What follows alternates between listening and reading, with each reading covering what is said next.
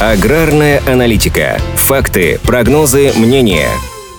Уходящий год получился особенно насыщенным в силу разных причин, прежде всего геополитических. Сельское хозяйство, важнейшая с точки зрения жизнеобеспечения отрасль, находилась и продолжает находиться под влиянием внешнеэкономических факторов. Но в целом российский АПК смог адаптироваться к новым условиям, а в некоторых направлениях даже шагнул вперед. Всем участникам зернового рынка пришлось привыкать к работе с Федеральной государственной информационной системой ФГИС «Зерно», регистрация в которой с 1 сентября стала обязательной. Это система отслеживаемости зерна, в которую сельхозпроизводителям необходимо загружать данные по сбору урожая, а также сопроводительную документацию на все перемещения продукции – транспортировка, реализация, приемка, отгрузка. Помимо аграриев, перевозчиков и трейдеров, информацию в систему зерно вносят и государственные органы – Минсельхоз, Россельхознадзор, Федеральная таможенная служба. Фермеры обращают внимание, что при работе с новой системой, призванной повысить прозрачность рынка, уходит много времени на внесение большого количества данных. При этом уже с 1 января стартует следующий этап внедрения программы прослеживаемости зерна. С этого дня в систему можно будет вносить сведения о продуктах переработки зерна.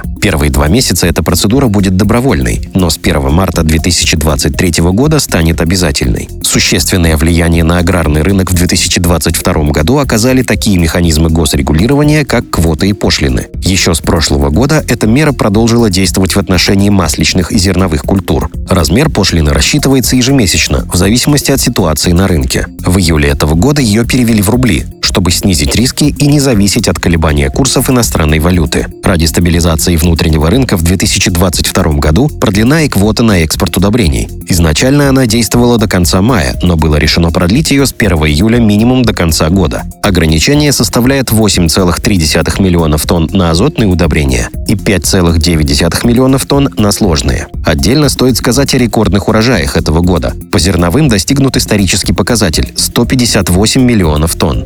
Предыдущий максимум – 135,5 миллионов тонн. Доля пшеницы превысила 100 миллионов тонн. И это тоже абсолютный рекорд. Такой небывалый урожай удалось собрать во многом благодаря удачно сложившейся погоде и мерам регулирования внутреннего рынка зерна. Плюс сказалась высокая урожайность, в среднем почти 34 центнера с гектара. В 2021 году было 27,3 центнера с гектара. По другим культурам тоже фиксировались рекордные сборы. Урожай масличных составил более 26 миллионов тонн, в том числе 15 миллионов тонн подсолнечника, 5,5 миллионов тонн сои и почти 5 миллионов тонн рапса. Тоже рекорд. Здесь сыграли роль увеличение площади посевов, экспортные пошлины и господдержка. Не отстают и овощи. В этом году с открытого грунта удалось собрать 5,2 миллионов тонн, плюс 2% к урожаю прошлого года. А тепличные овощи второй год подряд превышают отметку в полтора миллиона тонн. Можно сделать вывод, что сельскохозяйственными культурами россияне в наступающем году точно будут обеспечены.